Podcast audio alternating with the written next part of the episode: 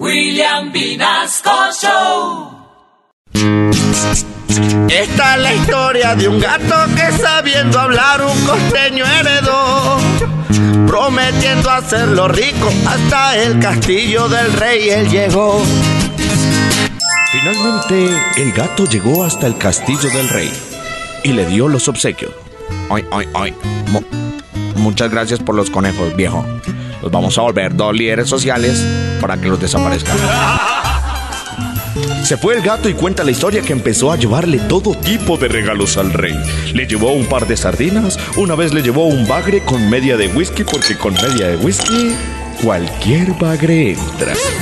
Y así hasta que un día se enteró de que el rey iba a salir de paseo por el bosque con su hija, la princesa. Se fue rápidamente hasta donde estaba Benjamín y le dio las órdenes precisas para el otro día. Benjamín muy temprano al otro día se fue hasta el río que pasaba por el bosque y allí se quitó todas sus vestiduras. Benjamín. Mamá, ¿qué será lo que Un negro de 1,90 como por dos de envergadura. Benjamín. El gato que era bien perspicaz fue y se escondió detrás de un matorral que pasaba por el lado del camino. Y por allí iba pasando el carruaje del rey. Apenas el gato vio el carruaje pasar, empezó a gritar: ¡Socorro! ¡Socorro! ¡Socorro! Y Socorro, que se llamaba la hija del rey, Dijo, ay, paren el carruaje un momentico.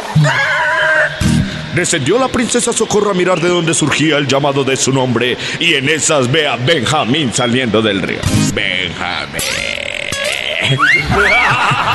Para Benjamín y la princesa era demasiado tarde. La princesa estaba enamorada. Benjamín.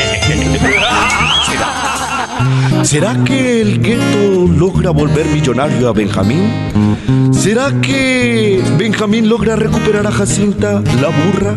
Eso lo sabremos en el tercer episodio de El Gueto con Botas.